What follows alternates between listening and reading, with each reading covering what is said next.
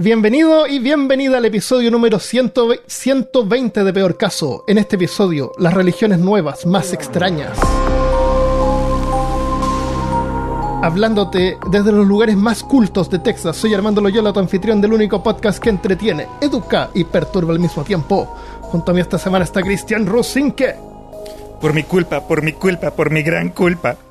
Ah, se me olvidó, te iba a decir hermano, hermano, soy el hermano Armando Loyola, el hermano Cristian Rosinke. No importa.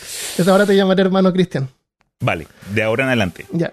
Eh, tenemos algunos hermanos a quien agradecerles, son Patreon nuevos, eh, cazadores de lo profano, al hermano Pablo Centeno, al hermano Adonis Yahel, al hermano Cristian Daniel Gutiérrez y a la hermana Angélica Rodríguez.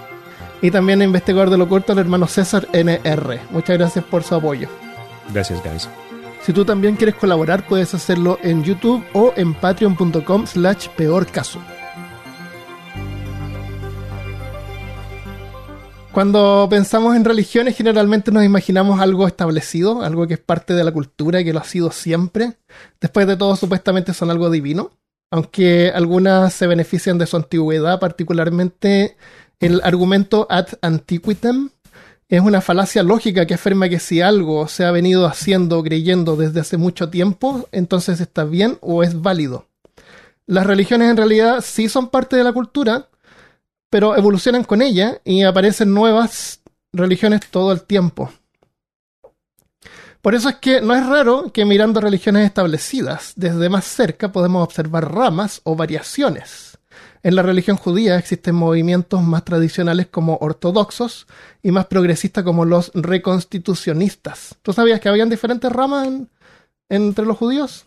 De los judíos en sí, el único que sé o que supe de un poco fue el cabalismo, que fue algo más como que Ah, sí. centrado en el aspecto místico. Los reconstitucionistas desde 1922 intentan adaptar el judaísmo clásico a las ideas actuales de la ciencia, el arte y la razón. Así Nice. que bien, ¿sí? En la religión cristiana existen una plétora de sectas. Literalmente cualquiera puede abrir una iglesia con alguna nueva variación que sin duda Ah, sí. se acerca más a la verdadera. En la religión musulmana las dos grandes ramas son los Shia y los Sunni, siendo los últimos los más ultraconservadores. En esta rama está el, el Estado Islámico, eh, conocido como ISIS. También. En- y los que quieren que los dejen tranquilos son los Shia. Son los más- menos De- conservadores. De ellos, otra vez regresando lo- al aspecto sí. misticismo, eh, están los sufistas, que ¿Son islámicos que las- también? Ajá. ¿Son islámicos? Sum- de los sufism, los sufis, sí, si mal no recuerdo. Corríjanme Ah, los si, sufis, si la sí, cagué. no, tiene razón, sufis, sí. Eh, en India, la religión más antigua era la braham, por Braham, Bra- Brahma, braja- por el dios Brahma. Pero con el tiempo emergieron otras, incluyendo el budismo. En India también existe el concepto de hombres santos y mujeres también. Hay mujeres y hombres santos. Eh, es una industria que atrae seguidores y los líderes, que se llaman gurús, eh, son celebridades que son veneradas como si fueran dioses. Y digo industria porque estamos hablando de un fenómeno que acapara la atención de todos los medios. El gurú Swami Ram- Ramdev, uno de los más populares actualmente, tiene su canal de YouTube con casi 6 millones de seguidores. Aparece en la televisión, hacen mega eventos, es, es un, un show. Güey, ¿cuántos? 6 millones un canal de YouTube, pero, pero aparte de eso, aparecen en, en, en media local, en la televisión. Hacen eventos, juntan así miles de personas en, en teatro. Ok. Ya.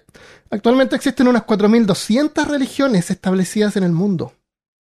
Vamos a ver algunas de las religiones nuevas más curiosas que existen actualmente. La isla de Dan- Tana, con doble N, es una pequeña isla eh, en una serie de islas al lado derecho de Australia, o sea, al lado oeste, este. Ok. Estas islas están habitadas principalmente por aborígenes, pero en esta en particular se pueden encontrar cosas muy extrañas. Si visitas la isla te puedes encontrar con aviones y tanques hechos de madera. O mejor dicho, esculturas de aviones y tanques fabricados con madera y ramas. Y como tú habías dicho, eh, canchas de aterrizaje. Ya, de pistas de avión, pero Pistas de aterrizaje, pero nunca ¿Sin he aterrizado ningún avión ahí. nada. Son... y lo más raro, orgullosos aborígenes ondeando banderas de Estados Unidos en medio de la jungla. Se trata de una religión llamada John Frum, que apareció durante la Segunda Guerra Mundial, cuando John Frum, junto con 300.000 soldados estadounidenses, desembarcaron en la pequeña isla, dejando locos a los nativos cuando vieron todos sus avances. Cuando desembarcaron con aviones, tanques, botes de guerra, todo eso. Ajá. Eh, ¿la, deben, ¿La deben haber usado como una base temporal? Creo yo también. No se sabe quién es exactamente John Frum, pero probablemente uh, le preguntaron a un soldado y el soldado dijo que él era John from America. pero los nativos entendieron la primera parte. John From. Ah, John From. Ah, sí, John sí. claro. Whatever. Eh, así que se llama John Frum, le dicen. Y es venerado hasta el día de hoy, así como los Ewok veneraban a Citripio en el regreso del Jedi. Exacto. El... Eh, la isla tiene su propia armada y todos los años, el 15 de febrero, día que creen que John Frum regresará, celebran marchando con rifles hechos de madera y vistiendo la ropa más American que pueden encontrar. Blue America. jeans.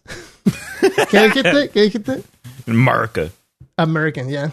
Eh, esta, esta religión, no lo tengo notado, pero está mezclada así como con sus credos locales. Y obviamente tienen un volcán.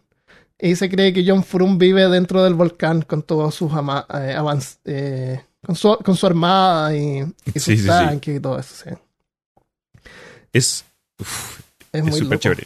Sí. Sí, y, y curiosamente en, es- en esa parte del mundo, por lo menos para estos nativos, ellos en sus comunidades normalmente eh, suelen como que darle estatus a alguien que tenga más recursos. Y la razón por la cual la llegada de las fuerzas aliadas a este territorio durante la Segunda Guerra Mundial fue tan impactante, obviamente no solo por el choque tecnológico, pero cuando estos vieron los aviones botando cajones enteros de suministros, ¿sabes? El ex líder que de pronto pudo haber coleccionado, no sé, 12 gallinas o, no sé, un, un delfín que alcanzó a pescar, no compara con la clase de cosas que pudieron traer en masa las fuerzas aliadas. Entonces, Botellas de Coca-Cola.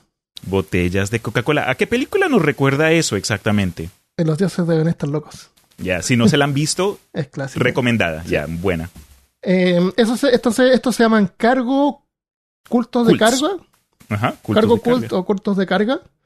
Y hay varios así parecidos, de gente que alguna vez recibieron una, un, les cayó una caja con algo, un, un Ujú. loot box, y encontraron Un loot algo box. que pensaron que se los habían enviado los dioses. Ay, me salió un skin que ya tengo repetido, maldita sea. ya tengo estos jeans. ya tengo estos jeans. ¡Oh, me salió un jeans! Ahora puedo participar en la parada. Old Navy. No sé qué otros tipos de jeans existen. Ya, eh, por la mitad del siglo XX eh, aparecieron un montón de religiones estas que se llaman New Age o relacionadas con ovnis o extraterrestres. Uno de los movimientos más prominentes es la gente del universo o Universe People, también llamado gente cósmica de poderes de luz. Creen que un día el comando astrogaláctico vendrá a la Tierra y se llevará a los creyentes a otra maravillosa dimensión. La mayoría de los creyentes están en la República Checa y Eslovaquia. Su líder, Ivo A. Benda, el fundador de la religión, en 1997 publicó un libro titulado Entrevista con instrucciones de mis amigos del universo. Y lo usó como base para empezar a dar charlas públicas que atrajo seguidores cuando apareció en la televisión nacional. Y ahí como que explotó la cuestión. Claro. Por el año 2000, Benda se dio cuenta que el mundo alienígena, tal como en la Tierra, contiene gente buena y gente mala. En el, en el universo los malos son los saurios o hombres lagarto que están, que están planeando venir a la Tierra para conquistarnos. Y Benda está determinado a detenerlos. Así que en el 2007 eh, preparó un plan que causó una alerta de seguridad en el Ministerio de Defensa de Eslovaquia cuando llegaron sospechosos paquetes.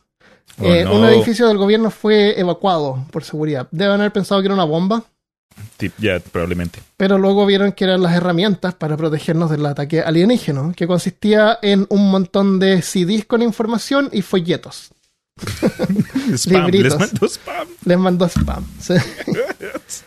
Eh, se puede ver más sobre esta colorida, sobre esta religión en, la colori- en el colorido sitio universe-people.com. Esa página es muy graciosa porque tiene un montón de fotos y tiene fotos de la nave interdimensional ¿What? ¿En serio? Sí, es una nave que existe en varias dimensiones al mismo tiempo. Está el, el- la- la- el gráfico de la planta, donde están las diferentes secciones de la nave. No explica cómo funciona ni nada, pero es muy Claro. gracioso. Y es muy Déjame simple ver. la nave también. Eh, otra religión de oculto tipo ovni o New Age es la más controversial Happy Science o Ciencia Feliz, o el Instituto de Investigación de Felicidad Humana fundado en 1986 por el japonés Ryu- Ryu- Ryuho Okawa. Ryuho Okawa.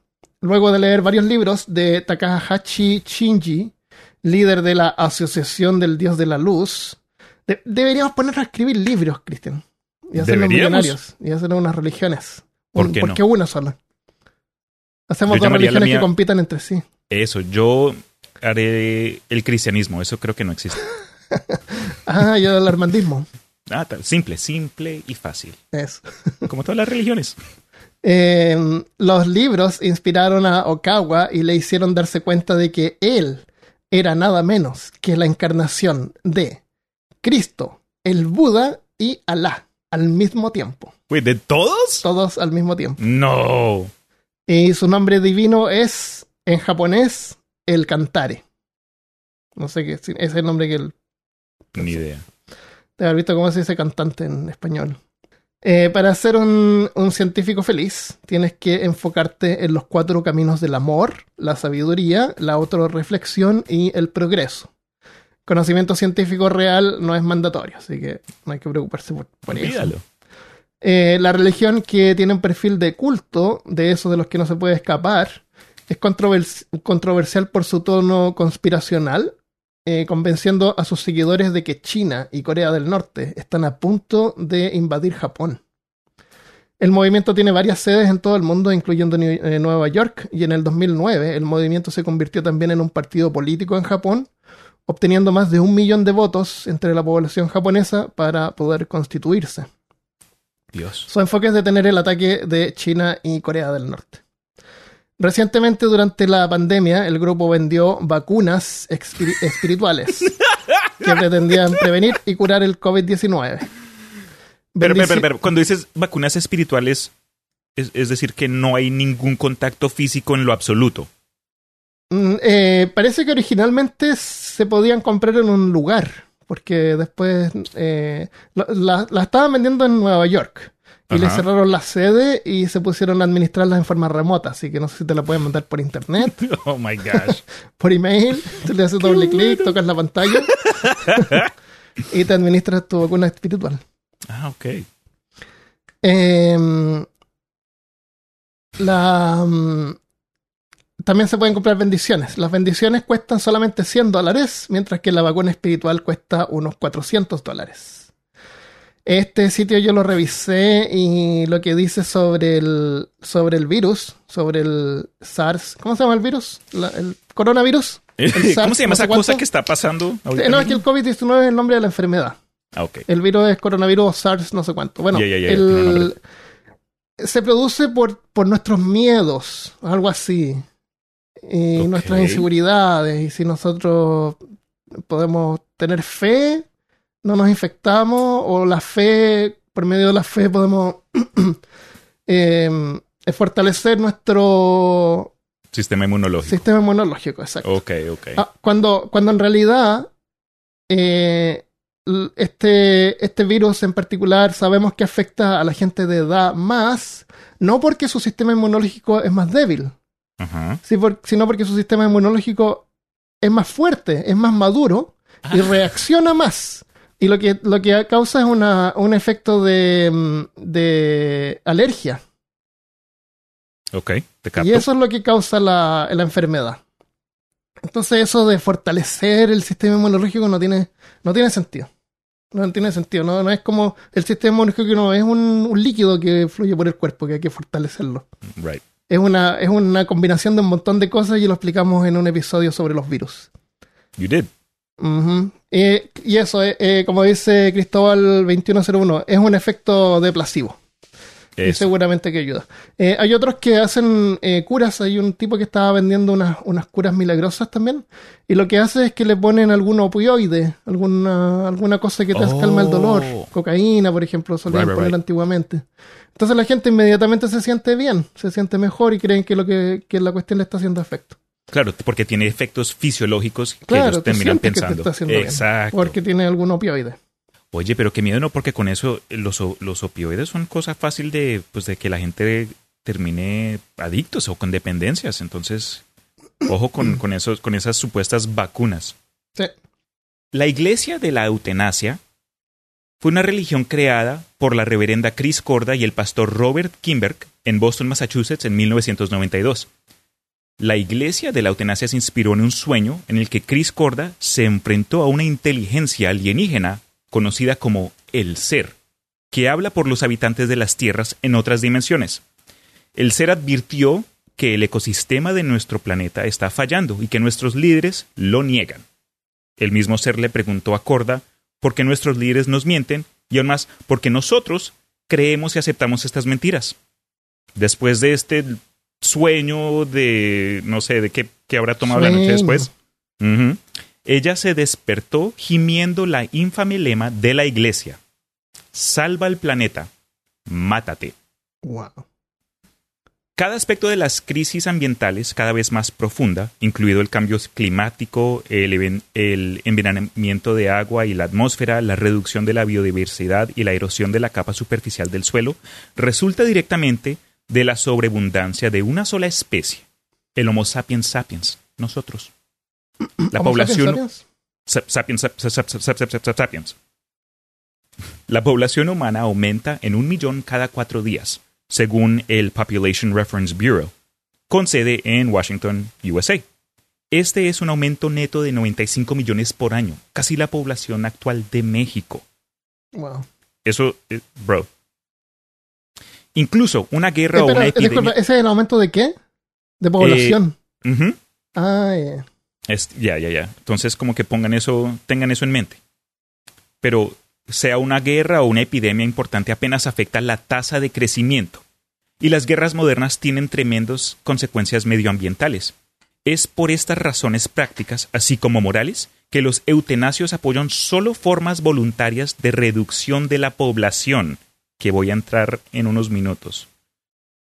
El planeta es un organismo, de acuerdo a ellos, Vivo, que respira y es capaz de defenderse si es necesario. La Iglesia espera evitar el sufrimiento que esto conllevaría, logrando un salto masivo de conciencia en que los seres humanos comienzan a pensar en sí mismos no como individuos pertenecientes a razas o países o naciones, sino como especie. Este nuevo sentido de conciencia será el primer paso hacia lo que el autor de di- biodiversidad experto en poblaciones llamado Paul Eric llama nuestra responsabilidad absoluta de proteger a nuestros únicos compañeros vivos conocidos en el universo.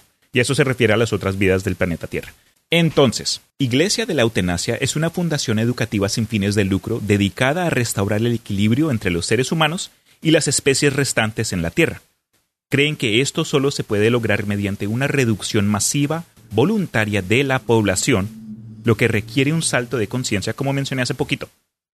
La Iglesia tiene un solo mandamiento y es no procrearás. Además, tienen cuatro pilares o principios que son el suicidio, el aborto, el canibalismo y la sodomía. ¿Por qué el suicidio no está al final? Si yo quiero practicar el primer pilar, sí, tienes que me pierdo los otros tres.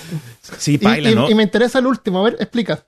Ok, ok, dale. Con tu permiso, continúo. Tengan en cuenta que el canibalismo solo se requiere para aquellos que insisten en comer carne y está estrictamente limitado Ah. al consumo de los ya muertos.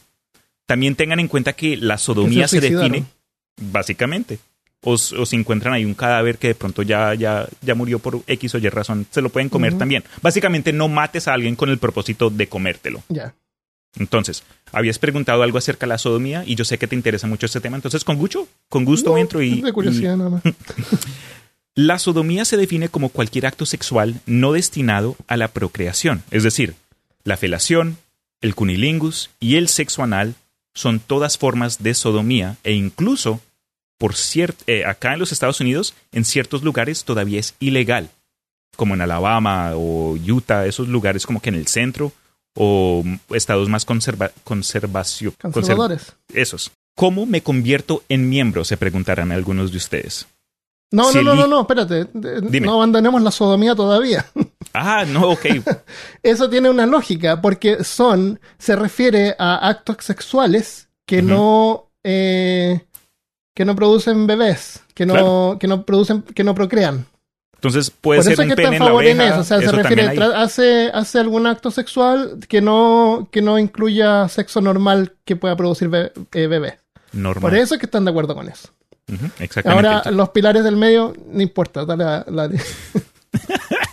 Pero sí, tienes razón. Básicamente no, no están opuestos al sexo o al sentirse bien, solo que no resulte en tener más chinos porque he ahí el conflicto con la iglesia de la eutanasia. Pero algunos de ustedes habrán escuchado eso y dirán, mm, me llama la atención, ¿cómo me uno? Si eliges no procrear, ya eres un miembro. La membresía implica un voto de por vida de no tener hijos. Procreación significa excomunicación garantizada y no hay excepciones. Se requiere el aborto Punto.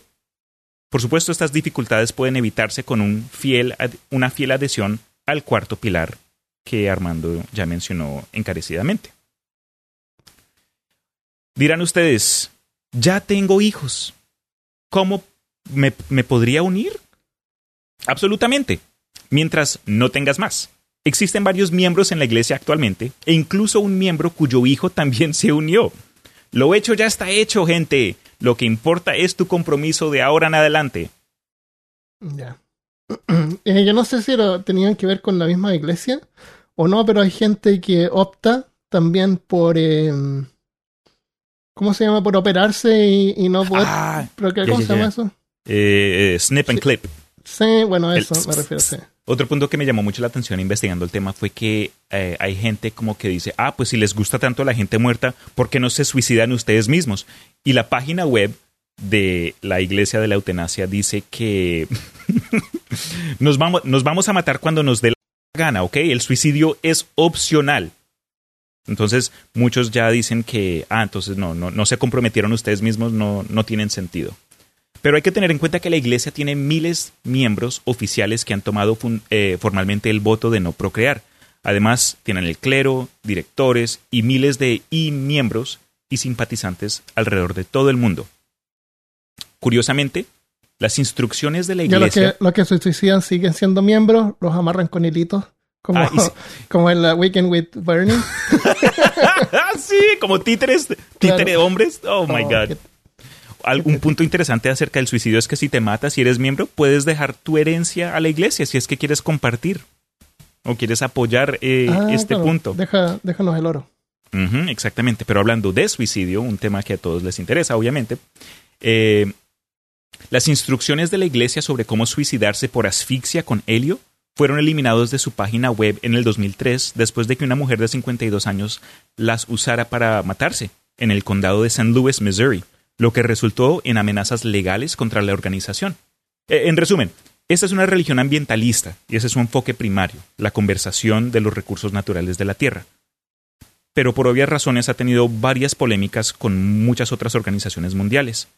Eh, creo que es un ejemplo de cosas que, como religiones antiguas que habías mencionado al principio, que comienzan con buenas intenciones, pero por uno o dos miembros que de pronto se llevan el tema a un extremo, termina cambiando la perspectiva completa. Eh, yo honestamente no, no, he tenido ganas de, tener hijos por ahora y aunque yo sé que eso puede cambiar entre uno, cuando uno crece, uno cambia, uno aprende, eh, pero por ahora honestamente yo es como que, ¿para qué? Ya tengo dos gatos, tengo novia y así estoy bien y algo que habíamos dicho a principios de la vez pasada es, eh, digo, durante la previa grabación es que si alguien quiere tener ese, ese, sentimiento, quiere poder darle amor a un, a, un, a un hijo o una hija, hay un montón de niños que no tuvieron el beneficio de nosotros, que no pudieron crecer con sus propios padres, que, que pues que también, me imagino, les gustaría tener un poco de amor. Entonces hay, hay alternativas, es a lo que voy. pero vale la pena encontrarlo. Si les interesa eh, toda la información que por lo menos yo voy a mencionar acerca de los eutanasios y los pastafaris y también la información que, eh, Armando nos ha compartido, eso se puede encontrar rápidamente en, en, sus páginas web y muchos, muchas de esas organizaciones son organizadas y tienen como que su eh, about us, cómo unirse y en fin, eso, eso es lo que hay, esa información. Eh, lo que Cristian decía, eso de que eh, uno no necesita tener hijos porque hay un montón de niños que puede adoptar mm. de repente. Yo le contaba el otro día de que eh, yo no puedo tener hijos por razones médicas o condiciones médicas y una vez con mi ex, esposa tratamos de, adoptar y no pudimos porque el papeleo que hay que hacer hay que por lo poco menos que ser un, el, el CEO de una empresa, tener millones en el banco, no tener ninguna deuda, tener una casa gigante. No, no, es tan así, pero te ponen un montón de trabas y, haber tenido un trabajo por los últimos cinco años, así que se verifique la, tu estabilidad laboral, económica y todo. Eh, es horrible. Y, y, para tener un hijo en forma natural no se necesita tanto. Entonces deberías calibrarse eso un poco más. Porque hay un montón de niños que crecen y terminan en, en, eh, en orfanatos y nunca son adoptados. Eh, pues sobre todo cuando ya son más grandes. ¿Puedo mencionar un dato adicional acerca de eso? Sí.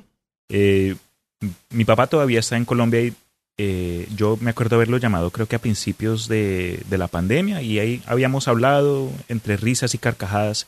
Él me había comentado que eh, en Mariquita, un pueblo donde nosotros al, que nosotros solíamos visitar mucho, él tenía familia ahí, había, había como que un orfanato y que él de vez en cuando, mi mamá y él, cuando estaban casados, a, veces contrataban a, estos niños a hacer trabajos como que laborales alrededor del, pues, de lo que se necesitara. Ah, necesitamos eh, cortar el césped o hay que, no sé, destruir una pared y construirla desde cero. Y como habías dicho, mucho, hay muchos niños en lugares que esperando a ser adoptados, pero lamentablemente la gran mayoría no lo son y cuando crecen y ya llegan a una edad donde salen del sistema, quedan al aire libre y ellos terminan sin opciones, sin educación o educación limitada de lo que se les ofreció en esta institución. Entonces, no es que sea imposible y han habido casos de, gente que quiere darle oportunidades a, a, a, teenagers o a niños ya grandes, pero suele ser la minoría porque muchos quieren, como con un animal, ¿no? quieren es un cachorrito, quieren algo que puedan entrenar para, para, para, que, para verlos desarrollar. Pero, pero de moda hace tiempo, ¿te acuerdas cuando las actrices oh my God. adoptaba niños africanos? Es como que. Lo andaban trayendo como si fueran chihuahua. Bro, era como un juego de bingo. Acá tengo el niño chino, el brasileño, ah, tengo acá el español. Con Pokémones tienes que atrapar. oh my God. ¿Y lo hacían pelear? No. qué, mal. Armando, por eso es que hay que, tantas restricciones para adoptar niños, porque la gente no quiere que terminen en batallas underground. qué mal. Qué mal. Em, lo otro sobre esa religión es que la gente aumenta todo el tiempo, hay demasiada gente y antes de ayer, hace unos tres o cuatro días atrás, se, se llegó, no se celebró, sino que se llegó al día que se llama over, overshooting. No sé cómo, cómo se dice overshooting en español como sobrepasado, el, día de sobrepasar, que es cuando el, hemos producido CO2 y hemos producido CO2 suficiente, eh, que es lo que el planeta es capaz de absorber en forma natural.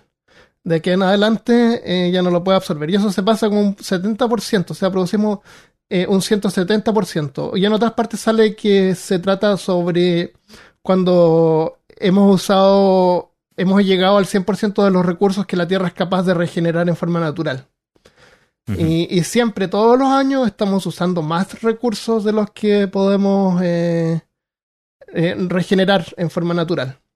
Entonces, por eso es que es súper importante eh, tener confianza en, en, los GMO, que lo único que hacen es, ayudar a producir comida más, más nutritiva, frutas y verduras que duran más en el supermercado porque se bota un montón de comida, se pierde, porque a la gente le gustan las frutas y verduras que estén así perfectas y las que estén manchaditas no las, no, las, no las compran y esas se pierden. Y tú sabes que en el supermercado, si tú eres un, eh, un productor y, y envías, no sé, pues tu, tu mm, no sé, pues los, los choclos. Ok. o los durados, los tomates, lo que sea, tú los dejas en el supermercado. eh, por lo menos en Chile, no sé si acá será igual, pero en Chile a ti te pagan solamente por lo que se vende. Así, por ejemplo, ya lo que se vende en una semana te lo pagan y lo que no se vendió en esa semana después lo tiran porque Oh, no. no. no se puede vender porque ya se puso negro, Qué mal. porque ya se marchitó, sí. Solamente te pagan las cosas que se venden. Entonces a los agricultores les interesa y a todos nos interesa de que las frutas y verduras eh, duren más Claro. después de que se cortan. En, ah, en España, el lado sur de España, en el borde con el Mediterráneo, si uno mira en el Google Map, va a ver así un montón de carpas blancas. Ahí es donde se producen todos los tomates que consume Europa. Y es, y es, es producción hidropónica. Eh, son capaces de generar tres cosechas al año. O sea, ya no estamos hablando de que es suficiente poder cosechar una vez al año un producto. Necesitamos formas de poder cosechar más porque hay demasiada gente. Bro, Entonces, por ese lado estoy de acuerdo de que de repente hay demasiada gente. bro. Concuerdo Eh, también. Pero lo otro, ¿sabes tú? Que la gente está como bien, como concentrada en lugares. Porque dicen que si pusiéramos a todas las personas del mundo eh, hombro con hombro, llenarían el, el estado de California. ¿Really? Hombro con hombro. Eso me Mm. acuerdo que lo leí alguna vez hace tiempo. eh, Y entonces es como que la gente está como media condensada porque en el norte de, de, de Rusia no hay nada. No hay Ah, nadie viviendo ahí. Sí. A- Agafia Likova, la única. sí.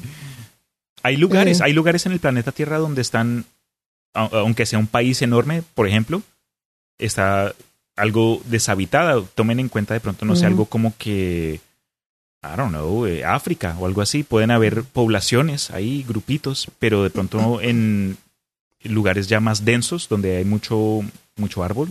¿Qué, qué, qué, quién va a vivir allá? De pronto ah, van a haber grupos ya nativos también.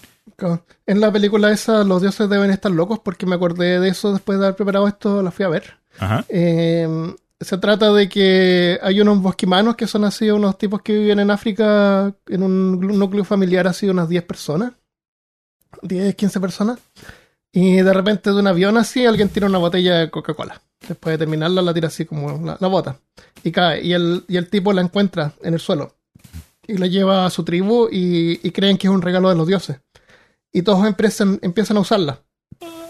Y, la, y la película empieza como un documental donde muestran cómo los, los bosquimanos viven en forma natural y aunque es un lugar súper seco, ellos sacan las raíces y las cortan y sacan agua de ahí y es todo súper bien. Y después muestran la ciudad, donde está la, la, la otra protagonista de la película, que va a viajar a África. Eh, muestran como todos son eh, esclavos del, del reloj, del tiempo, y vivimos apretados y hemos complicado nuestra existencia. Yep. Pero es que es necesario complicarla porque no cabe más gente. O sea, no somos un grupito de 15 personas que viven en el bosque. Sí, actualmente ya eso como que no es Millones de opción. personas. No es opción. Claro, lamentablemente. Y lo último que quiero agregar sobre la iglesia de la eutanasia es que de repente, no sé, de repente pienso así, es como que pareciera que nosotros no fuéramos, fuéramos extraterrestres, porque no podemos vivir en forma natural. Oye, Eh, sí. estamos- tenemos que estar en una cajita con aire acondicionado y para ir a otro lugar nos subimos a otra cajita más pequeña, que es el auto, Yep. con aire acondicionado y, y si te quedas a la intemperie te mueres en un par de días. Te matan los mosquitos, qué sé yo. Sí, hay muchos que hoy día, si alguien te dice, si quedas perdido en el bosque por una semana, ¿sobrevivirías? Creo que muchos de Yo nosotros... creo que no. Muchos de A mí- nosotros, A mí, me encantaría de repente que alguien hiciera. Deberían, debería haber gente que hace clases así de sobrevivencia, que te indique cuáles plantas se pueden encontrar en forma natural y comer, Hay un par. otras que se pueden usar así como para curarte o, o en heridas, no sé, o tomarla. Bro, eh, a principios, no, no, no, no principios. A durante el 2012, admito que estuve en una etapa mental algo pobre y me llegó la paranoia de, del fin del mundo por unos meses, admito. Y ¿El me fin del acuerdo mundo cómo es eso? como de lo de la mm, eh, el calendario maya, ¿no? Que to- todo el mundo decía, ah, el diciembre yo no sé qué del 2012 el mundo se, se acabará, whatever. Ah, Y me acuerdo haber comprado un libro ah, llamado, no me acuerdo cómo se llama, pero era escrito por un hombre que en ese entonces había, tenía una serie popular en Netflix donde son un par de sobre, sobre eh, survivalist que van y, y el man en sí, ¿sabes qué? De pronto hasta te caería bien el man. Se llama Cody Landine y es como que bien eh, minimalista, no usa zapatos y, Mm. y su cosa es que no usa zapatos Tipo de gente que me gusta. Y- y se la pasa por fuera y, en los episodios están o en un desierto y tienen que encontrar agua o están perdidos en... Creo que es un, canal, es un canal de YouTube o una serie de televisión. es, es una serie que hoy día no lo veo tan popular, pero eh, durante el 2012 creo que eh, estuvo por todos lados y es como que de, de gente sobreviviendo, creo que por un par de días en distintos lugares eh, del mundo. Entonces, en un episodio es en un desierto, en un episodio, en un en el desierto creo que están en Chile, en el desierto de Chile, en otro están como que en África, en, eh, en otro clima en sí. Eh, si, si recuerdo cómo se llama la cosa, se los mando. Porque lo que acabas de mencionar existe y es algo popular. bueno, sí. Ya, sigamos adelante. ¡Adelante! El templo de la orden solar, de la orden del templo solar. La orden del templo solar. Praise es otra religión New Age con origen más oscuro. Se inauguró en 1984 por Joseph DiMambro y Luke Jouret. Y era una continuación de un movimiento que DiMambro había iniciado antes en Suecia. Y luego se cambiaron a Quebec, Canadá. La religión tiene una mezcla de orígenes, saliendo de la principal, los famosos caballeros templarios.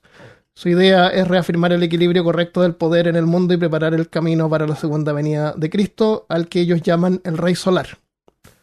También tomaron inspiración del ocultista británico Aleister Crowley. Wow. El lado oscuro de la orden se reveló al mundo en octubre de 1994 con muertes en ambos lados del Atlántico. Una pareja y un bebé fueron asesinados en Quebec con rumores de que Dimambro había acusado al niño de ser el anticristo. Unos días después, en Suiza, tanto Dimambro como Juret fueron encontrados muertos, junto con, otros 46 miembros del, junto con otros 46 miembros del culto. Y no solo muertos, bien muertos. No. Bien los, mu- muertos. los cuerpos descubiertos habían sido puestos en un patrón en forma de sol en el, pis- en el piso. La verdadera historia nunca se va a descubrir porque los líderes se suicidaron, supuestamente, pero muchos del, de los, del grupo habían sido drogados, algunos habían sido baleados y algunos habían sido asfixiados con bolsas en la cabeza. Y ambos edificios eh, los incendiaron, estaban en llamas cuando los Dios. Entonces es como que Dimambro o alguien, el líder del culto, mató a la gente, se encargó de que todos murieran. Los que se arrepintieron en el último momento igual murieron. Baila. Y, eh, y después los puso y los tiró y los puso en forma de sol en el suelo. Oye, eso me recuerda a y los después se mató otros. él y se, se quedó ahí tirado también en forma de sol. Ok, en primero forma de que, rayos de sol. Primero que todo, ¿a quién se le ocurre eso? Ah, déjame mato a mi gente, pero no, eh, un poquito de arte acá, algo abstracto. Bueno, es que siempre piensan que van a resucitar en un lugar mejor y esto es como un- una, una transferencia que tienen que hacer, un viaje. Ah, una transferencia. No, pero eh, lo que acabas de describir, esa organización de los cuerpos en forma y artística, eh, me recordó al primer episodio de Juego de Tronos donde los, los zombies, los whites, hacen...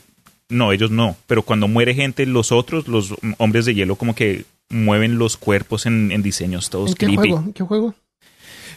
Estoy hablando de juego de... De ¿De qué Game of Thrones. Juego de ah, de Tronos. Game of Thrones, ya, nunca vi Game of Thrones. I know. Es un achievement que yo tengo, nun- nunca haber visto Game of Thrones. Nice. ¿Viste? Tómalo con, como que con honor.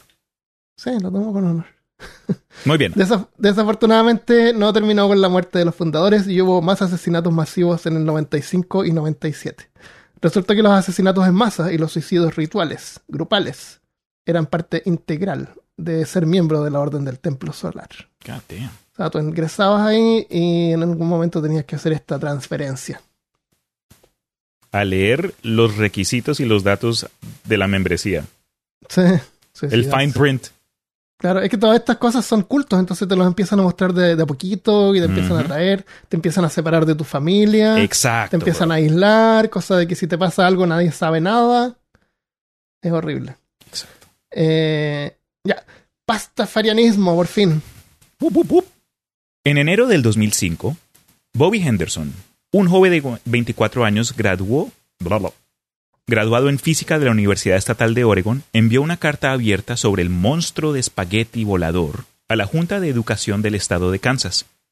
En esa carta Henderson satirizó el creacionismo al profesar su creencia de que cada vez que un científico data el carbono de un objeto, un creador sobrenatural que se parece mucho a los espaguetis y las albóndigas está ahí manipulando los resultados. ¿Por qué? Entraremos a ello más adelante.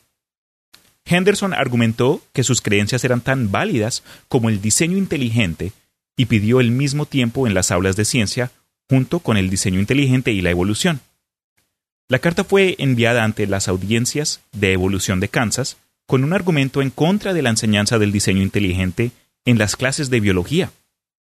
Henderson, que se describe a sí mismo como un ciudadano preocupado, que representa a más de 10 millones de personas, argumentó que el diseño inteligente y su creencia de que el universo fue creado por un monstruo de espagueti volador eran igualmente válidos. Según él, dado a que el movimiento del diseño inteligente eh, eh, dado dado a que el movimiento del diseño inteligente utiliza referencias ambiguas a un diseñador, cualquier entidad imaginable puede cumplir ese mismo papel incluido un monstruo de espagueti volador. Henderson explicó. Más que mal, tiene más brazos y más, tentáculos. Y hasta de pronto mejor sabor. También. Oh, me dio hambre. No sé por qué. Henderson explicó: No tengo ningún problema con la religión. Con lo que tengo problema es con la religión que se hace pasar por ciencia. Si hay un Dios y es inteligente, supongo que tiene que tener sentido del humor. Entonces, con millones, si no miles de devotos adoradores, la iglesia del monstruo volador, el monstruo espagueti volador, el MEV, es considerado una religión legítima, incluso por ciertos oponentes, en su mayoría cristianos fundamentalistas. Entonces, hay quienes se la toman en serio, hay gente que tienen súper problemas con ellos, pero todavía los aceptan como religión y otros como que no, no, no les gusta para nada. A los miembros de esta religión se les denomina pastafari, y estos creen que la religión, digamos el cristianismo, el islam, no requieren de una creencia literal para proporcionar iluminación espiritual.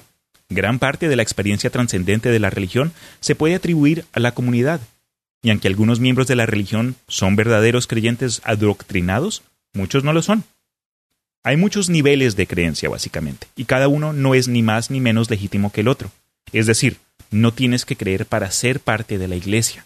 Incluso los escépticos, como tú, o tú, y tú, no, no, no, tú no, atrás, ese, tú, y tú también, al igual que miembros de otras religiones, siempre son bienvenidos en esta iglesia. Entonces, explicaste que la iglesia del espagueti volador era porque en Utah era? No, no, no, en Kansas. En Kansas, en, la, en los colegios, en la, en la clase de ciencia, querían imponer la, la teoría de el creacionismo. En las clases de ciencia. En las clases de ciencia, diciendo eh, que era una, una, teoría tan válida como la teoría de la evolución. Pero el problema de que el creacionismo es en realidad una idea religiosa, y no solamente religiosa, sino que particular al cristianismo. O sea, no de cualquier religión. Entonces, es una, es una idea religiosa, no una idea científica. Exacto. Y el tipo que mandó la carta ideó eso porque eh, de cualquier manera el, si es que las cosas fueron creadas, pueden haber sido creadas por, eh, por un dios que puede tener cualquier apariencia, incluyendo un monstruo de espagueti volador. Algunos de ustedes ya preguntarán, ¿es esto una broma? Es decir, todo lo que hemos mencionado, obviamente nadie se lo cree, ¿verdad? Es un chiste. Pero no, no es una broma.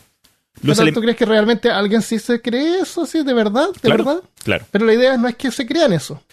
No es la idea. Es como que con todo, ¿no? No importa el propósito. Bueno, sí, supongo. Entonces, los elementos de esta religión a veces se describen como sátira y hay muchos miembros que no creen literalmente en estas escrituras. Pero esto no es inusual en la religión, ¿verdad? Muchos cristianos no creen que la Biblia sea literalmente verdad, pero eso no significa que ellos sean que no sean verdaderamente cristianos. Entonces, al mismo tiempo puede que al, entender de pronto cómo fue que se creó esta religión, algunos de ustedes piensen esto solo es un grupo de ateos o de, gente que no cree y solo se están tratando de arruinar eh, no sé, el concepto de religión para los demás que sí creen. Pero la verdad es que los pastafaris no son antirreligiosos. Esto no es un club de ateos. Cualquiera y todos son bienvenidos a unirse a la iglesia, incluidos los miembros actuales de otras religiones, como mencioné hace poco. Eh, y como habías dicho tú, hay gente que se la cree. La verdad es que algunos pastafaris creen honestamente que el monstruo de espagueti volador eh, no es sátira, pero otros sí tienen en cuenta como que el origen de cómo entró esto. Pero tengan en cuenta que la sátira es una base legítima y honesta para la religión. La sátira en sí se basa en la verdad para ser eficaz. Si es una broma, es una broma en la que para entender el remate debe ser consciente de la verdad subyacente. Comparen el pastafarianismo con otras religiones que se basan en mentiras. No necesariamente las religiones dominantes, pero en cultos como hemos estado mencionando, o iglesias donde los líderes están estafando a sus seguidores sin dinero. Estos son grupos donde los seguidores creen plenamente. Entonces, ¿son estas iglesias legítimas, ya que tienen muchos eh, miembros y creyentes verdaderos? ¿O podemos estar de acuerdo en que la religión tiene tanto que ver con la comunidad como con cualquier aspecto de fe compartida? Según cualquier métrica racional, los pastafaris son un grupo religioso tan legítimo como cualquier otro. Entonces, a ver, a ver, a ver. Pero la intención era de ello es proteger la libertad de culto. Y, no permitiendo que una sola religión se acapare el, currículum. Como la iglesia eh, satánica que habíamos mencionado en un episodio. el, templo satánico también es, una, es un movimiento, pero tiene, tiene fue inscrito como religión, entonces no paga impuestos, para que sea respetado como una religión. Exacto. Y la idea no es que adorar a Satanás, sino que eh, apoyar la libertad de culto. O sea, si es que la, una iglesia en particular, no quiero decir cuál, quiere poner sus máximas en un edificio público, sí. sean los mandamientos, por ejemplo, eh, ellos también tienen derecho a poner una estatua de Baphomet o lo que sea relacionado con la iglesia satánica en, en el edificio público también. Exacto, porque ¿qué, quién dice que una religión sí puede pero otra no? Entonces creo que muchas de estas religiones que, a la, que causan choque eh, en realidad tienen una base más racional. Claro, eso es, es para llamar la atención. Sí, señor. Eh, ya, bien. Tiene, eh, ah, el sobre espera, espera, espera, No, no, todavía no. Ahí, ahí,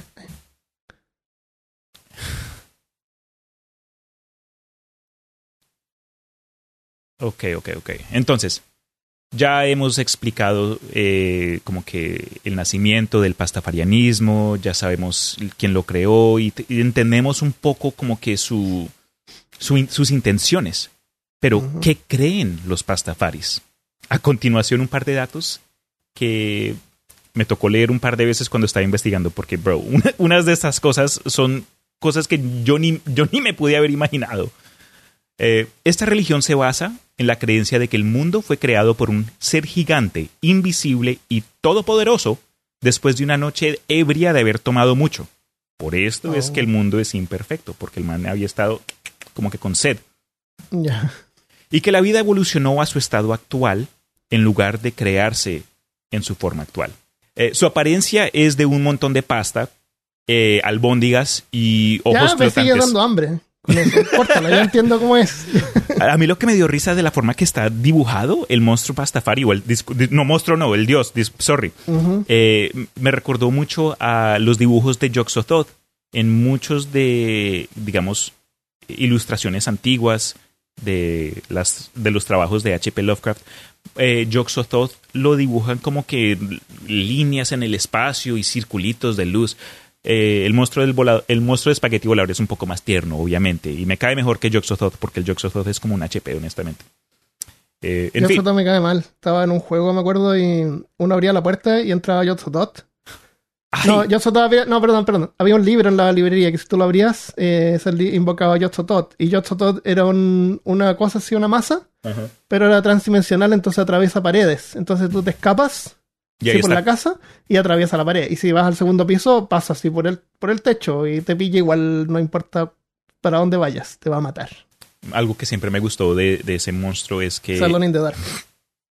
Ah, has mencionado eso antes. Eh, Sí. Pero la forma que lo escribe Lovecraft, eh, Yog-Sothoth es la llave, es la puerta y es el candado. El man- es, un- es una criatura toda loca. Pero, anyway, that's neither here or there. Ya. Los pastafaris creen que el monstruo de espagueti volador creó el mundo tal como existe hoy, pero por razones desconocidas hizo parecer que el universo tiene miles de millones de años y que la vida evolucionó de esta forma eh, y que la vida evolucionó a su estado actual en lugar de crearse en su forma actual. Cada vez que un investigador lleva a cabo un experimento que parece confirmar una de esas teorías científicas que apoyan una tierra vieja y la evolución, los pastafaris creen que el dios de espagueti volador está ahí con sus tentáculo pastas modificando los datos. Y esto lo creen por fe. Entonces, como que están, ahí están jugando con los conceptos de fe al mismo tiempo. Eh, adicionalmente, creen que en una versión del cielo, donde hay un volcán de cerveza, tu cerveza favorita, me imagino, y una fábrica de trabajadores sexuales. El Oh. concepto del infierno es similar. Eh, en, el en el concepto del infierno de los pastafaris, eh, tienen el mismo volcán de cerveza, pero la cerveza está pasada. Entonces ah, en no, el infierno la cerveza está pasada. es- no está gas. fresca, exacto. Y los Ah. trabajadores sexuales tienen enfermedades transmitidas sexualmente. Esa es la única O diferencia. sea, igual puedes tener sexo, pero igual puedes tomar cerveza, pero estás Ya, muy ya. pasadita. Sí, pero bueno, eh, habías di- dicho tú No que, es tan malo. y en el cielo debería haber eh, infinita pasta que- Y albóndigas. y albóndigas. Bro, yo he comido tantas albóndigas desde el COVID. Eh, ¿Por qué? porque ¿Qué son deli. hacer? Lo que sí quiero hacer son albó- albóndigas caseras, como que quiero hacerlo desde cero, ponerles como que nueces, queso, ahí, no sé. eh, Mm, ya, de, para darme hambre que no comí hoy día. no, ahora me dio hambre a mí también. dude. Sea, Ok, pero estabas eh, habías dicho algo acerca de un sombrero. ya, hay, hay un tipo que yo pensé que era el líder de, de este, de esta religión, pero no es. No, no, no. Eh, es un tipo que es un seguidor. El- así como todas las religiones tienen eh, un atuendo eh, y generalmente un sombrero. La- el sombrero así como parte de, la- de esta religión es un colador que uno usa para, para colar los tallarines, los espaguetis. Porque la gente que es inexperta no puede colarlos. Yo los cuelo con la tapa. Tú Yo los la- cuelo la con mi olla con la tapa, la abres un poquito y lo cuelas sin, sin colador. Bueno, entonces el tipo eh, fue a sacarse la foto para la licencia de conducir vistiendo un colador en la cabeza a modo de sombrero. Ajá. Y se lo trataron de hacer sacar porque no era ridículo. No se puede, no se pueden tomar fotos a menos que sea por Ah, eh, religión. Tiene Por que ser un ya. religioso. Eh, entonces él dijo que él era pastafarian y no sé, te dan un carné o algo. Demostró ahí que era pastafarian. Sí, tuvo que llevarlo. Y se lo tuvieron que aceptar, entonces tiene su licencia de conducir con un, eh, Con un colador en la cabeza. con un colador en la cabeza. Y se pueden sacar eh, incluso pasaportes, otros documentos. También eh, depende en dónde vivas, porque acá en los Estados Unidos hay estados que no te dejan eh, usar un colador, incluso si dices, ah, es parte de mi religión. Como mencioné hace poco. eh, Me pregunto si en Texas dejarán. O me pegarán una patán. bro, probémoslo. Yo tengo que renovar mi... ¿Dónde está mi Yo no, yo ya lo no, me creo, no sé dónde está. Me- ok, ah, ok. Tú ok. vas a- tú vas a- tú- o sea, tú estás diciendo ahora, en público, de que cuando tú No, renueves no, no, no, estaba pensándolo. No pongas con palabras en mi ¿Eso boca, estás Armando. diciendo? No ¿Eso lo dije. Dilo, dilo. Caché, por favor. ¿Cómo, cómo lo digo en chileno para que me entiendas, papo? Eh, cállate. No, no, no. Pero sería chistoso, valdría la pena investigar, ¿no crees?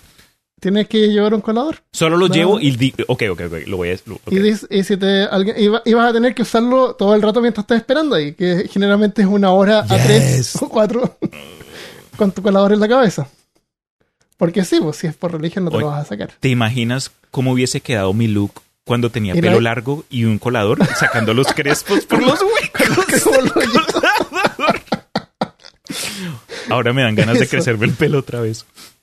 Em, ya, pues. Ya, entonces ese fue un punto bien interesante. creo que debería hacerlo para demostrar eh, la libertad de culto. Por la libertad de culto. Pero si yo soy cristiano, yo soy cristiano. Whatever. Eh, bueno, otro aspecto bien curioso, El, el tipo tenía un color metálico, pero yo creo que plástico da lo mismo. o de madera, o de piedra. Medio pesado. o de sal. ¿Cuál va a ser el sombrero de la iglesia del, de peor caso? Tienes, una idea de sombrero. ya, tiene- tienes que hacer ahí una encuesta para que la gente decida. Eso. Eh, ok, ok, ok. Entonces, aparte del colador, porque hay dos, cuando uno piensa en pastafaris, o por lo menos alguien que haya estado expuesto a, a esta religión, pero que no sepa mucho al respecto, puede que hayan visto dos cosas, o una persona con un colador en la cabeza, o piratas. Se- ¿Piratas? Ajá. ¿Por qué Y no los piratas malapatas, by the way. Oh, oh, qué gracioso, lo voy a anotar. Según las creencias pastafaris, los piratas son seres divinos absolutos y los pastafarianos originales.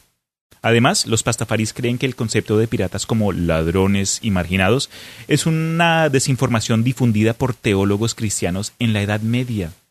Fake news, básicamente. En cambio, los pastafaris creen que fueron exploradores amantes de paz y esparcieron buena voluntad a través del mundo. Llevaron el ron al mundo. Y la, y la carne, el charqui, como sabemos. También dicen los pastafaris que los piratas, como eran, de acuerdo a ellos, eh, distribuyeron dulces a los niños pequeños alrededor del mundo y agregaron que los piratas Ah, modernos no son de ninguna manera similares a los bucaneros amantes de la diversión de la historia. los, los somalí. Además, los pastafaris creen que los piratas fantasmas son responsables de todos los barcos y aviones misteriosamente perdidos en el Triángulo de las Bermudas. Los pastafaris se encuentran entre los que celebran el Día Internacional de Habla como Pirata el 19 de septiembre, el día después de mi cumpleaños. Ellos, ellos toman este día Ah. como holiday, como que eh, día religioso. Ya. La ¿Es el inclusión día después de tu cumpleaños? día del día después. Lástima que no pudieron con- eh, encajarlo bien, Mm. pero, Pero debe haber sido por un problema de año bisiesto. pudo haber sido. Eh, eh, curiosamente, lo de los piratas, la inclusión de los piratas en el pastafarianismo es parte de la carta original de Henderson a la Junta de Educación del Estado de Kansas. Es decir, no fue algo como que se desarrolló luego por, por chiste y por bromas. En un esfuerzo, fue parte de la carta original, en un esfuerzo para ilustrar que la correlación no implica casualidad. Henderson presentó el argumento de que el calentamiento global, los terremotos, los huracanes y otros desastres naturales son un efecto directo a la disminución del número de piratas desde el siglo XVIII. Entonces trató Ah. aquí de básicamente eh, beat them at their own game, como que mm, ganar, ganarle a los fundamentalistas a su propio juego, usando sus... Sus estadísticas. Yeah. Que, claro. Que, que es una otra falacia lógica que Yep. es la correlación no tiene que ver con, con hechos. qué preparados que estamos. Bueno, no Pero, importa. pero cuando Pero vi... entendemos a lo que se refiere. pero cuando Vamos vi a eso, decir, ah, eh, todos los que ven fútbol en la televisión Tienen- son tienen pipis chiquitos. le- les gusta tomar agua, Eso. cerveza. Generalmente es así. Ajá. Yo cuando leí esta parte sí dije, Armando le va a gustar porque yo sé que a ti, a ti te gusta tener como que es- estas, estas razones, como que entre más relleno esté el por qué, yo sé que queda hasta mejor. Nos, nos ayuda a nosotros a entender y no podemos, eh, podemos ver que no fue como que ahí por chiste, tiene, tiene un propósito y eso fue Ah, lo que me claro. gustó más que Sí. todo.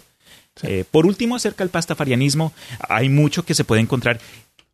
Es que al terminar una oración, ellos terminan con ramen, que en vez de amen. um, in- in- instead of amen. Y yo que como ramen de pronto una vez cada dos semanas, aparentemente he estado rezando sin saberlo al ramen. Ramen. Oye, la falacia es que la correlación no implica causa. Eso era, bien Eh, hecho, dude. Porque, porque hay también otras gráficas que tú puedes, por ejemplo, tú sabes cuando se inventó esto de la... sí, se inventó la, la, la gasolina sin plomo. Ajá. ¿ya? Entonces, si tú miras un, un gráfico, y esto, es- esto es real, si tú miras un gráfico, o está doc- document- hay documentales sobre esto, Eh, si tú miras un gráfico de, de cuando se empezó a vender gasolina sin plomo, o sea, la gasolina con plomo empieza a decaer, Ajá. e- ese mismo gráfico se repite con el crimen en ciudades más densas, así como Nueva York. Porque el Ah. plomo como que enloquece a la gente o algo así. Entonces había una correlación ahí. Eh, entonces la cuestión es, es no solamente ver si es que hay una correlación entre dos gráficas, sino que eh, implica alguna causa. ¿Me entiendes? ¿Qué, es lo que, qué efecto tiene el plomo en la mente humana, por ejemplo? Eso es. Entonces, es. A, la- a medida que bajaron los piratas, ¿qué es lo que pasó? que supuestamente esa fue la causa por eh, eventos climáticos y desastres naturales. Ah, el, el, ah, ah, claro, porque te caen los piratas y al mismo tiempo va subiendo el, el- el calentamiento global. Tiene sentido. No, no tiene sentido. No tiene sentido, pero ese es el propósito y es lo Claro. más chistoso. Es el- se nota que la gente que hizo o que se encargó en de pronto detallar estas cosas lo- tuvieron como sus razones y lo hicieron bien. Sí. Exacto. Si les interesa, Ya. vayan a la página web, hay un montón de cosas. Y algo que meto ahí por último es que eh, en la página web puedes tomar, creo que, una clase para volverte un ministro oficial de pastafarianismo. Oh. Y tú puedes eh, tener sermones. Eh, creo, creo que uno de los miembros más populares de pastafarianismo, de pastafaris, es un hombre que le dicen Brother Noodle, eh, hermano Fideo, en Europa, no me acuerdo en dónde. Pero aparte de eso, tienen como que una sección de hate mail donde los encargados ponen Ah. eh, mensajes que les han llegado por correo electrónico, por otros medios sociales. Y, man, hay, hay unos como que me dan gracia porque ellos tratan de, de tomarlo con, con un sentido de humor, pero hay unos como que sí son, son como que preocupantes, ¿no? Como que la gente dice, Sí. los estamos Hay- buscando. Hay, muchos Bueno, fanáticos que se ofenden por eso. Claro. Eh, no encuentro la página, pero busquen pastafarianismo en internet y lo pueden encontrar. Uno más, el Dale. Jediismo. Jediismo, Jediism. Es una religión que sigue la moral de los códigos espirituales de los caballeros Jedi de Star Wars. Los Jedi creen en la fuerza, creen en un montón de cosas. Creen en la fuerza, en el valor inherente de toda la vida dentro de ella, en la santidad de la persona humana, nos oponemos al uso de la tortura. Eh, es como cosas bien estándar de una persona eh, decente.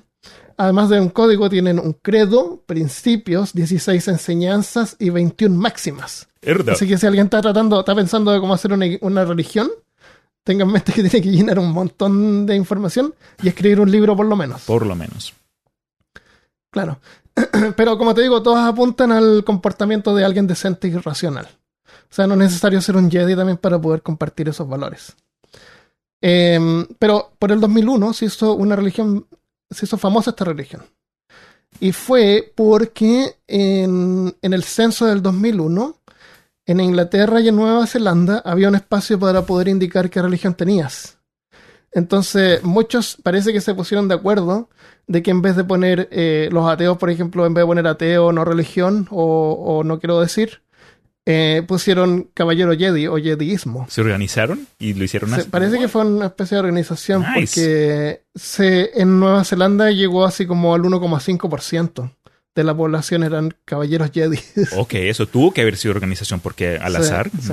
quién sabe, no creo. Pero esto continuó después con, eh, con tuvo momentum porque después en Estados Unidos en el 2005 fue inscrita en Texas y en el 2015 obtuvo excepción de pago de no pago de impuestos como cualquier religión. Ok. Eso se inscribió en Texas, así que veamos a lo mejor están en Austin, el templo del caballero de Jedi, vamos a ir. A ver si nos dan buscarlo. una túnica.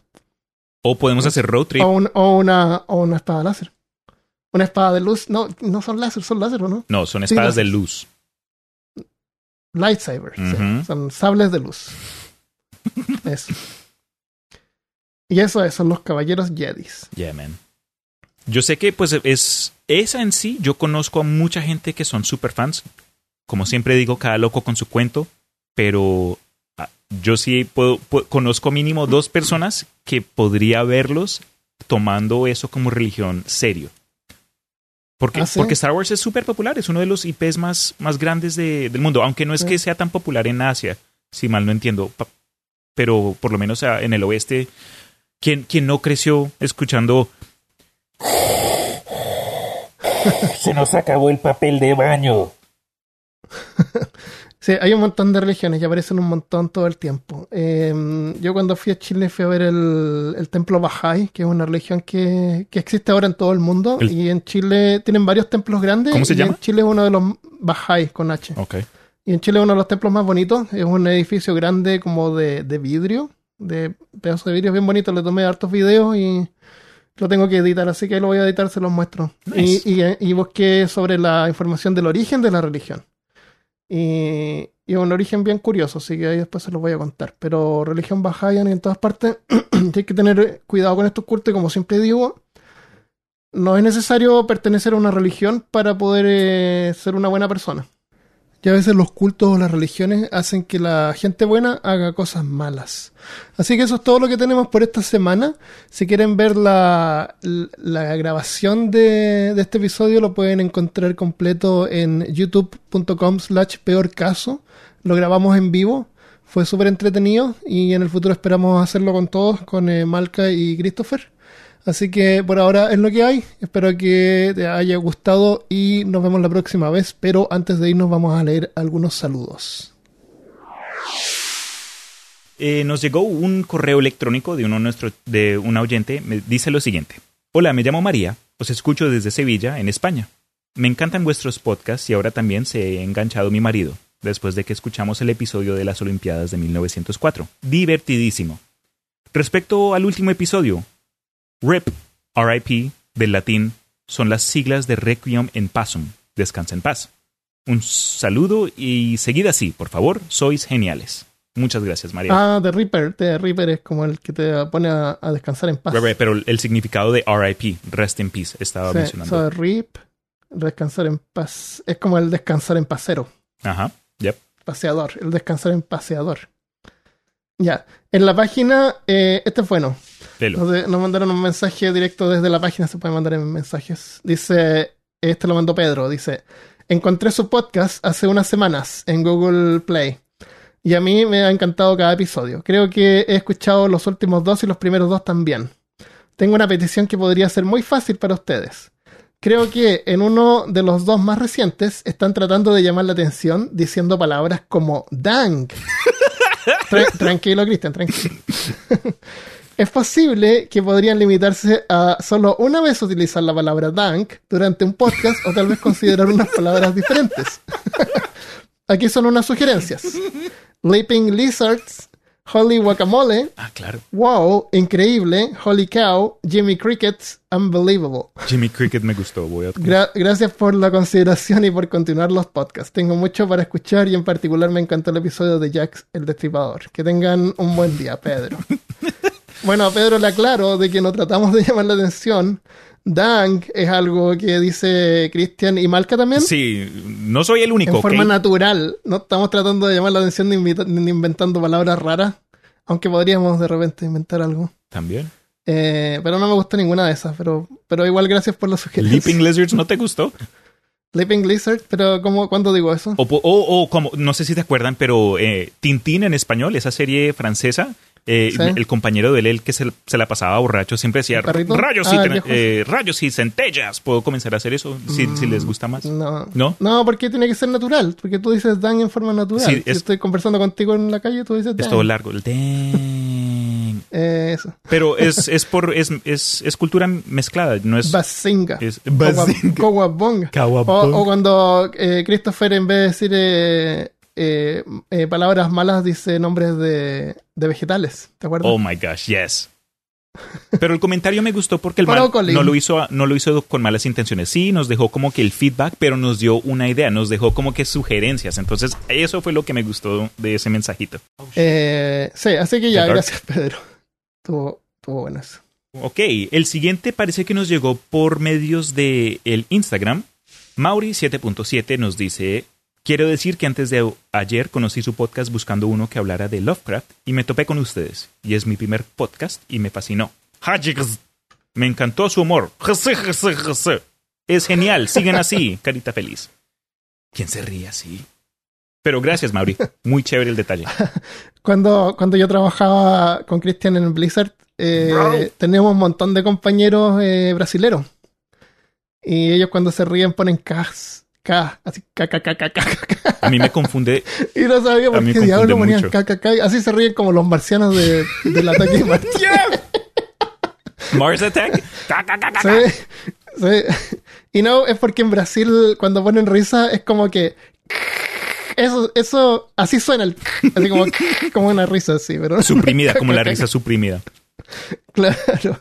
A mí me ha tocado cambiar mis cuando me comunico con amigos y familia, si estoy, si estoy hablando con alguien de acá, de Estados Unidos, y me río, es con, es con J. Con, H. Con sí, no, hay J. que poner H. No, no, no, ya, ya, ya, ya, es con H. Se, Pero- se habla español, es con J. con J. Y siempre me, me, me Y- confundí yo, ya, ya, ya, ya, ya, ¿qué? ¿Ya qué? ¿Ya, ya what? ¿Ya qué vamos a hacer? Sí. Pero ya, ya la Y capté. dice, es que bueno, alguien en inglés hay que ponerlo con H. ¿Sabes la forma de solucionarlo? Y si le pone, y si le pone H a alguien que habla español, se ofende, así que hay que tener cuidado. Yo de la forma que lo soluciono es comienzo con H-A, J-A, F-A-W-A Por, y e- lo me... por eso es que, por eso es que la persona que leíste el comentario puso eso en vez. Ya, puede ser. Hace, hace tu propia risa. Es como las risas de One Piece. Cada personaje tiene una risa más tonta. Nunca, nunca es jajaja, es como que o también es más raras. Sí. Ok, esa. Hay uno que dice caca, caca, caca. Ok, ¿leo otro? Ah, ya. A ver, a ver, a ver, a ver. No, déjame leer uno. Ya. Marco Antonio Reyes. Dice, hola amigos de Peor Caso, me llamo Marco Reyes y los saludo desde las costas más pulverientas de Mauritania, África. ¿Existe ese lugar? Quisiera felicitarlos por tan entretenido y bien logrado podcast. Espero que sigan así por mucho tiempo, ya que su compañía me hace más llevadera las largas horas de navegación que me demandan mi trabajo. Creo que Marco estaba en el chat o iba a venir, ¿Really? pero saludos igual por si está por ahí. Sí, si apareciste. Sorry que no te vimos. Eh, sin más me queda felicitar a todo el equipo y desearles larga vida y prosperidad, éxito y la mejor de las vibras a tan entretenido grupo. Gracias, man. Eh, postdata, díganle a Chris que el Drácula de Corman tiene una duración de casi 17 horas. Y lo escuché completo. Wow. Ese, ese tipo de que tienen podcast que habla así como súper lento, Ok. Corman. 17 horas. Bro. Sin más un abrazo. Wow. Eso es un trabajo, Es el bro. más largo del mundo. sí. ¿Serio? Sí. Yo escuché un, el, más, el, el episodio así más largo que he escuchado en mi vida. Es, es una serie de como de seis partes sobre la Segunda Guerra Mundial, Oh, nice. que es súper bueno. No me acuerdo el nombre del autor. Es es un historiador súper famoso que Si- tiene un podcast. Si es un documental es como que más aceptable porque estás aprendiendo. Eh, yo el más largo que he visto es como ocho horas de un historiador de cómics que habla acerca, no sé, eh, las, las linternas verdes de DC. Pero no es que esté muy orgulloso de, haberme sentado ahí por, por ese tiempo escuchando eso. Ok. Este parece ser también por Instagram. Sí, eso creo. De Pia Carolina One. Hola. Solo les vengo a contar que descubrí por casualidad su podcast y soy un mega fan. Me entretienen mucho y me río a, mere- a mares con sus tallas fomes. Debe ser de Chile. Estoy escuchando... referirse a tus tallas. ¿Tú sabes lo que es una talla, Cristian? Mm, ¿Comentario? un chiste. Ok, ahí. Tallas, chistes, comentarios. Pero, de, ok. Es- Dale, dale. estoy escuchando los episodios en orden porque siempre maniática, nunca inmaniática. Y justo voy ayer, escuché el, y justo voy. Ayer escuché el episodio de accidentes nucleares y hoy se presume que lo que pasó en, la, en el Líbano podría ser un accidente nuclear. Y yo, exploding head emoji. Cierro mi comentario, buena onda. Lamebotas diciendo que muero por jugar juegos de mesa con ustedes algún día. Siento que me reiría tanto. Ya, ya, ya, ya, ya. Qué tontos. Pero gracias, Pia. Muy chévere. Muchas gracias. Eh, yo creo que la gente inventa religiones al principio porque trata como de entender el mundo que le rodea y como no, Claro. no saben, eh, atribuyen cosas así como que, ah, se enojó el dios y hizo explotar el volcán. Eh, y hay otros que son más sabios así, el, el viejo sabio puede decir así, Dios quiere que nos cortemos el pelo porque tienen piojos todos. Sabe que Ya. la última forma de, de terminar con los piojos es pelándose. Eh, entonces dice que el dios hizo que quiere que nos cortemos los- el pelo, no sé. Eh, pero a medida que vamos entendiendo el mundo mejor, eh, ese, ese, ese vacío que hay, de como de, puede irse llenando con, con conocimiento. Ya. De cómo funciona el mundo natural. Y el, como le llaman el dios de Einstein, eh, que él cree en Dios, pero Dios es como la naturaleza. Y, y es súper válido creer eso de que la- el planeta Tierra es un, es un organismo vivo. Ya. Por lo menos una maquinaria que funciona. así. Claro. sí. Así que todos vamos en esta nave espacial a través del espacio. Yes, sir. Eso. Eh, ya, y eso es lo que tenemos por hoy. Espero que les haya gustado el episodio. Eh, los que están escuchando en, en, en- en Spotify o en, Google, en el podcast en- como, como cualquier vez. Eh, les cuento que este episodio lo grabamos en, en vivo en YouTube, así que lo pueden encontrar también la versión completa que seguramente va a ser más larga. Eh, con todas las conversaciones, con los fans que estamos eh, conversando en el chat ahora Con las tallas fomes. en youtube.com slash peor caso. Muchas gracias a todos los que nos apoyan, muchas gracias a todos los que nos siguen, eh, compartan el podcast y nos vemos la próxima vez. Adiós. Hasta luego.